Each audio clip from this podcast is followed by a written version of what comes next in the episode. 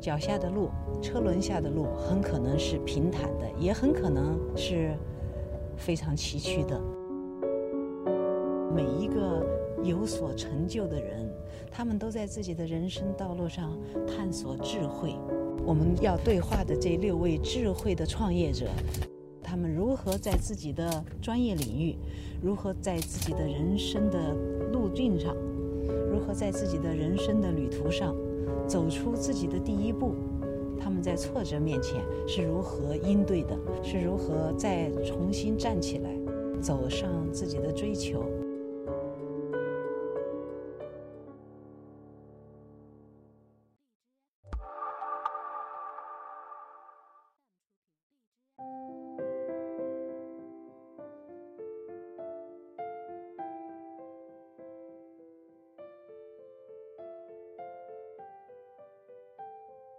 这里是一刻 Talks 和一汽丰田联合推出的对话智美，我是曹新元，欢迎大家。今天我们请来了非常有名的一位嘉宾，这位嘉宾跟其他的嘉宾完全不一样，他的不一样之处在于他是中国在人才管理和大数据技术相融合做得非常好的一位专家钱鹏先生。钱鹏先生呢，对数字化管理、数字化思维、智能化的未来。特别有研究，因此呢，今天我们请他来和我们聊一聊，究竟什么是数字化人才管理，它会给我们带来什么样的前景？因为我们每一个人都是人力市场当中的一员，我们都会面对这个问题。我到了一个新的职场，比如说 Dick Talks 让我来做一个节目。那我到了那儿之后呢，大家会给我介绍，这个是我们什么什么工作室，那个是办公间，你可以在这儿找到一个小厨房，可以做什么？你可以在那儿签到，你可以在这儿拿到什么东西？会给我做个介绍。那么一般的来说，我到了一个职场，总会有那么两三个人来带我转一圈，至少见转一圈，最后见见主管，在主管面前坐一坐。听说在您的管理之下，现在就不用这一套了。而是智能化的一个机器人。曹老师，您说的对，我们现在有很多是通过 AI 来进行面试，所以其实您来到面试一个职场，其实您根本就不用来到公司来进行面试，不去了。哎呀，省了打车费。对，没错。您可以在手机上通过微信端，然后我们有一款那个产品。然后他会问您问题，然后您直接通过语音或者输入您回答的这个答案，然后他可以把您的语音转换成后边的文字，然后呢和这个岗位所需要的一些能力要求进行一一匹配。如果达到了一定分数之后，他就会推荐您进入下一步的这个面试。所以现在的职场，现在的这个招聘的整个过程，已经已经开始慢慢的被数字化、被 AI、被大数据。所渐渐的这个改变，创新已经发生了，但是这也会产生一个问题，由于不见面，很可能通过 AI 这个数据化分析就少了一点温度。您说的对，其实技术不完全能够代替人，人力资源还是在未来的工作当中扮演重要的角色，只不过它把一些运作的运营的工作让技术去做，那么人力资源就是像您刚才说的，如何。把这个工作的本身这个流程变得更有温度，更加注重员工的这个体验。对于候选人来说，其实后边怎么把公司的文化介绍给这个候选人，还是需要人力资源来做的这个工作。这样的事情现在在美国的大学招生当中已经都用了，是吧？你根本没有办法去投递申请书，一切都是网上申请书，然后网上处理，这一下就给你筛掉了，你的托福分数不到。就 彻底筛掉了，但这是不是会使我们失去一些呃特殊人才？因为大家一切都是量化，量化是在一种普遍性的基础上分析出来的，而我们人不是一种普遍性的产品。对，这套其实是基于一个大数据，它不能保证百分之百的不把那些优秀的人才筛选出来。但是呢，它可以帮助我们提高我们的效率。我们如果能够做到百分之八十、百分之八十五，其实就可以大大提高我们的效率。那么，我们可以把我们的这个时间和精力放在真正的我们的核心人才上面。那你这样说，我就心里就安稳了，因为我一直在担心机器人是不是取代我们。因为在大数据，比如说那个量子电脑，或者是量子的计算方式。可以真正的走出实验室，不但走出实验室的这种严酷的环境，它还能够量产，就是突破这种环境的约束、限制，它还能量产，它还能走入普通的人家，它还能够小型化、便携化。假设那一天很快到来了，到了那一天，我就一直在担心，其实艺术创作也是一个数据，也是一个数字思维。比如我们常常听到的，到呃书里面去找，先临摹一大批。这个临摹的概念，我就是跟其他人学，积累他们怎么画的这个数据，分析他们的特点，积累在脑子里。画完之后，我到外面写生去，又积累了我对自然的一种观察，又是一个数据。嗯。最后我自己分析，然后我得出我的创作。这个创作实际是基于前面的数据加以分析得的结果。但是我现在的优势在哪儿呢？没有一个计算机能像我这么快。嗯。第二，很少有计算机能够把中国古代的、西方古代的、西方现代的、中国现代的都集中在我脑子里，而且分析今天当下环境、市场，最后拿出一款，哎，我要画这个，是不是？手上技术还达得到，机器人 AI 暂时做不到吧？暂时做不到。其实数字化不能。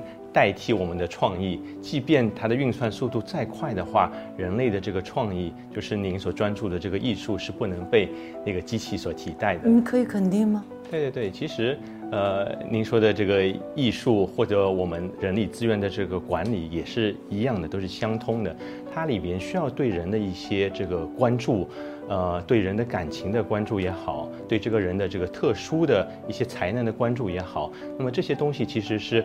呃，机器不能完全所替代的。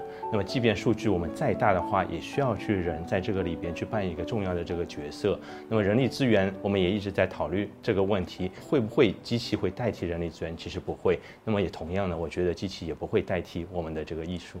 我比它多功能，嗯，我还有优势。可是我看到您的领域，你们的机器人已经不是专一的机器人了，你们的机器人已经智能超乎这个专业，而是。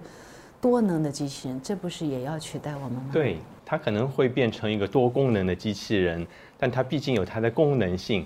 从它的这个创意来说，我觉得还是比人类会要缺欠缺一点，因为人类会把一些不同的这个呃文化呃不同的这个场景能够结合起来。我们说到跨界也是，其实机器人是很难做到这种基于一个场景把很多新的这个知识能够。融会贯通，然后是创造出一个一个新的这个创意的。可是现在九零后是我们社会的主力，像我这个年龄，我都担心机器人会抢了我的饭碗。那么你看九零后，你替他们展望一下，他们应该做什么样的准备？他们怎么样利用机器人以增加他们的竞争力？哎，您说的非常好。其实他们那一代反而更加拥抱那个我们所说的数字化的一些技能，他们每天都在用。他们其实并没有觉得这个机器啊、数字啊会去替代他们，因为这个成为他们生活中的一部分，而且把他们呃融入到他们的这个生活当中，让他们变得更有效率。那你看，我有一个例子，我带着我的助理去吃饭，路上我说我们还是去什么饭店吗？他说：“哎，老师，这个饭店在网上有菜单，我现在点菜呀，下单呢。”他是九零后，他是绝对的九零后，这就算是人机互动吗？这当然了，也是这个一部分。刚才说到，所有的这个数字化已经渗透到我们的生活的每一个部分，衣食住行，其实每个方面都已经进行了这个渗透。所以，我们不管什么年代，不管是哪个年龄层的，我们都应该去拥抱这个数字化。我还想听钱先生给我们观众介绍一下这个数字化社会。会给我们带来哪些优势和劣势？比如说，刚刚一起坐丰田亚洲龙过来，在车里面我们都有体会。这个车里面从审美上，我用审美的语言来形容它，你用数字的语言来形容它。那么在未来，我们在坐到汽车里，或者是我无论我们做什么，这个数字化的社会会给我们带来哪些不利的因素？会给我们带来哪些有利的因素？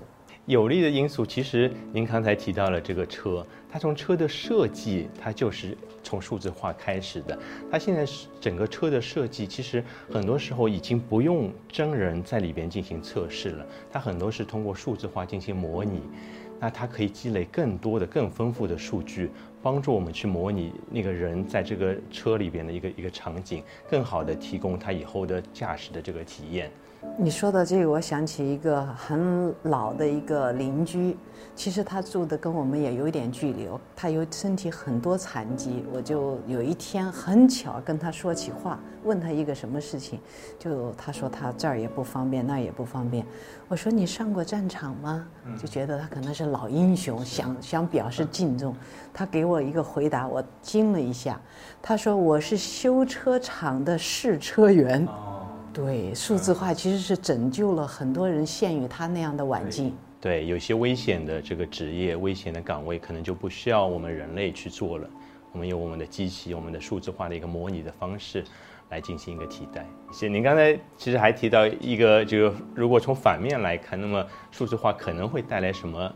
反面的一些作用，那么有一个，其实，在数字化的时代，人的隐私的这个问题，那么我们是需要去关注的，因为在这个时代，呃，数据越来越被一些机构所利用，那么可能是一些商业的目的，那么，呃，到底这个边界在哪里？这个技术的边界在哪里？对人的隐私通过数据的渠道获取的边界在哪里？这个可能是作为我技术也好，作为艺术也好，作为对人的本身的关注也好，我们需要来去探讨的。这是一个很可怕的问题。我常常给九零后的孩子们说：“你们别往网上发你们自己的东西。”那我们怎么怎么避免呢？我们怎么保护自己呢？其实有两个方面，一一个呢是从企业的这个角度，他需要去。设定一些自己的规则，自己的这个边界，哪些数据它是应该采集的，哪些数据它是不应该采集的。那么应该只采集它所需要呃进行业务的那些数据，对于个人的隐私的部分，它是不应该采集。呃，如果是实在必要的话，也不应该去传播给到第三方的这个机构。那么对于个人来说，其实也也一样，在我们的这个呃衣食住行的过程当中。免不了要使用数字化的工具，那很多的这个时候，有些数据是不需要、没有必要去提供给我们的这个商家的。那么在这个过程当中，特别您提到了九零后，他们因为是，啊，带着这个手机成长的，他们更要注意这一点。我没有读过你那个工程，电子工程 double 一，可是我读的是美术，我知道我们的美术原来是师傅带徒弟。没错。师傅带徒弟，没有一个什么量化，更没有一个什么规范。可是，在今天，那我就问问题来了：我们把所有的好话分析一下，好作品分析一下，输给这些机器，让机器去做。我看到一款机器在写王羲之，写的比我好。真的？我练了那么多年，我写不过一个机器，这我不就完了吗？像这种重复性的。其实您您您说的王羲之，其实他的美里边有时候是一种不完全的百分百的那个完美，反而是呃变成了这个他的特色。而且我们机器可能写出来是百分百的完美，反而是缺乏了这些东西。我觉得这个是机器是很难做到的。你说的太对了，因为机器只能模仿一个模式，对，而人写的时候带有个性的。那我能不能给机器人加一点个性？可以啊，可以啊，这个很有意思啊！您就说的非常好。以前可能没有人想过这个，给机器人加一点个性，那就是艺术和科技的一个结合。科技发展到一定的这个阶段，也许我们可以把一些艺术的东西，把一些个性加进去，那就非常有意思了。艺术家和我们的科学家或者电脑的专家进行合作，我们原原来可能没有想过这样的合作。如果有这样的合作，也许我们的那个数字产品它就有。呃，艺术性了，它就有更上一层的这个创新了。那这样想想，我就感觉很恐怖了。我要临摹一个伦勃朗的画，我要先琢磨它。首先，我有很多年的训练，然后我琢磨他的画，然后我再临摹，临摹很久不一定像。现在有了这个机器人，我把伦勃朗的色彩特效果、色彩特点、造型特点、厚薄怎么画都输进去，没错。然后给它再加一点，不是伦勃朗，我给它加一点。强调一点，加一点怀斯，比怀斯再奔放一点、厚重一点，比伦勃朗再更精致一点。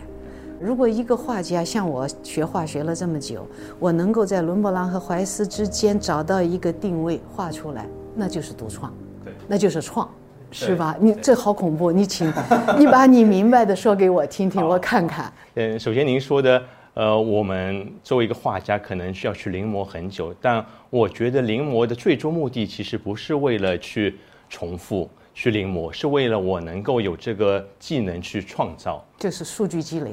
对，那么这个创造力其实是我们机器所不具备的。它即便再那个先进，它是不具备的。它可以把伦勃朗或者其他一位画家结合起来，但是结合之后的结果，它其实没有一个审美观能够去判断结合结果到底是百分之六十的伦勃朗加上百分之三十的呃达芬奇，呃是不是更美会怎么样？他没法做这个判断，他不知道最后的结果怎么样是美。这个还是需要我们人类一个艺术家像您一样去做这个判断。是我的创意，我的主观的看法，可以。它就等于是工具，可以的。您说的非常对，它就等于是工具。现在我们看到很多电脑的字体，我觉得在当初创造的过程，也许就是像您刚才描述的这样创造出来的。由我们电脑把这些字进行分析，成为数据，然后呢，由我们的艺术家进行那边把关，看哪个字体到最终创造出来之后，最符合我们的这个人类的审美观。其实不仅仅是嗯画画，在各种艺术，比如说呃一场钢琴演奏会，当然我们可以在家里听电子模拟的那个交响乐，嗯，据说现在也已经被创造出来了。但是我们还是愿意到交响乐厅去欣赏这样一个视觉的这个盛宴。对对，这个我们的喜好，人类的这种判断，其实是人的一种感情。这个感情这一块，机器人有没有可能模拟？可以模拟一小部分的这个感情，但人类的感情是非常丰富的，而且不断的在变化的。那这些是机器是所无法这个替代的。所以机器人呢，它就像我们的汽车一样，你是为我服务的，你不能取代我。反正最后是它服务于我，而不是我服务于它。但是它服务于我，用你的这个数字思维，它怎么能更好的服务于我？比如亚洲龙，我们坐进去的感觉。没错，比如亚洲龙，其实它在设计的过程当中，我觉得它又融合了很多数字的这个科技，但数字是为人服务的。它在设计过程当中，我觉得它肯定是真正的把人的那些喜好、人的对科技的这个需求考虑进去。所以，当你坐在里边的时候，你的感觉就非常好。我坐在亚洲龙里面，我发现它也非常安静，是怎么做到的？它其实是把人放在整个设计的这个中心，看人的呃一些需求，在车里边他会做些什么。其实我们现代人在车里边，他不仅仅是呃开车，他可能还同时在做一些这个欣赏的音乐啊，或者思考其他的问题。这其实不仅仅是一个科技的工具，而是在数字化时代，我们真正把人放在整个设计的核心一个中心。那么所有的科技都是围绕人的这个体验来进行设计的。我想这款车就是有这个科数字化的这个思维，从它最早的那个设计当中就已经融入了。我想我们的观众们一定会非常开心，因为今天跟钱先生真学了很多东西，尤其是这么深奥的量子时代、数字化思维、数字化制造等等 AI 机器人这种等等这一系列让我们感到困惑的问题，你的几句话一下把我们的忧虑全解决了。哇，太感谢钱先生今天跟我们分享这么好的节目。咱们这个丰田亚洲龙有一个 TNGA 体系统。我听说您在管理上也有一个六艺的管理方式、管理模式，这让我很惊讶。因为六艺嘛，这是古代西周时期，没错，人要达到一种状态。那你在？管理这个智能管理当中，怎么把这个古代的东西翻用到最前沿的当代科技当中？我把这个六艺作为我们数字化时代新的一种这个技能，去推动所谓数字化的这个转型。其实我觉得我们的古人非常有智慧。这个六艺，即便在今天或者我们面向未来数字化的这个时代，依然可以用到。那么这个六艺就是礼、乐、射、御、数、数。那么这个六个方面，我分别在数字化时代，我对它进行了新的这个诠释。那么数字化其实在企业当中，它也是一个呃变革，一个创新。那么推动任何的变革，我们都需要做一些步骤。那么这个六艺就可以指导我们去做这些变革。譬如说我们的礼，那礼就是在公司当中，我们要树立一个数字化的文化。只有当这个文化树立起来之后，那么后边的很多的我们的这个项目才能够推动。第二个就是我们所说的这个呃乐，乐是什么呢？在这个数字化的时代，把它说成一种是公司当中我们新的这个文化的一个推动、一个传播。呃，一个理念其实是需要去一个很好的途径传播。那么在数字化时代，它就赋予了我们一些新的工具、新的这个渠道，通过数字化的渠道去进行这个传播。那么第三个就是设，设是什么呢？就是要有一个目标。那么很多其实变革到最后没有成功，因为在开始的时候没有设定一个目标。只有我们设定了一个目标，我们才知道我们到底达成了一个什么样的这个结果。呃，所以设我就把它。叫做这个设定目标，这是对我们的这个数字化的这个转型有一个明确的一个结果。还有一个呢，就是预预，就是在企业当中，我们说有一个变革。那么变革在任何一个企业当中要推动的话，很多时候会碰到很多这个阻力。那么我们如何去和我们周围的部门也好，和外部的我们有一些专家也好进行这个合作，在内部推动这个。呃，变革就是我所说的这个预领变革。那么，呃，第五个呢，就是这个书。那么书呢，就是说我们推动这样一个大型的呃呃数字化的转型，一定是要有一个计划的。那么这个计划在开始的时候，我们就要非常明确，我把它叫做一个路径图。那么书就是我们制定公司整个数字化转型的一个路径图。这也很贴切。好，书呢？最后一个就是数。数在这个数字化的这个时代，我们需要用一些大的这个数据，那么还有呢，是一些真正的这个实际的这个结果来衡量我们这个数字化的这个转型。所以我把最后的，其实我觉得也是一个非常非常重要的，就是一个数。来衡量我们这个整个数字化转型的一个结果。你这一个六亿在当代的使用，我觉得非常好。今天非常感谢钱鹏先生和我对谈了那么长时间，特别是给了我很多的启发，让我对很多迷惑的数据化的问题一下感觉豁然开朗。我相信坐在镜头前面的观众也会有这种感受，听明白了，而且没有那种恐惧感了。AI 不是那么可怕。数字化的管理，数字化的思维，原来就是这么平易近人。我们每一个人听懂了就能掌握，所以这个真知灼见必须得真人高人来给我们解说才行。这今天这一期一汽丰田和 EcoTalks 联合出品的对话智美就到这里，下期再见。特别感谢钱鹏先生。我们现在在一个数字的这个世界里边，那么在车里边，其实你和外部的连接是不断。车里边那有一些哎仪表盘，那么到底这个仪表盘怎么设计？它有一些什么数字化的这个新的功能融合在里面？那么在数字化时代，其实还有一个是产品的这个思维，那就是把这个使用者放在整个设计的这个中心。那么这辆车其实也是，那么我设计的时候就是从这个人的这个角度。它的这个触角是怎么样的？它跟外部的联系是怎么样的？它需要接收哪些信息？要反馈哪些东西？其实通过数字就可以数字化，能够把它那个全都结合起来。这我们就是一些数字化的思维。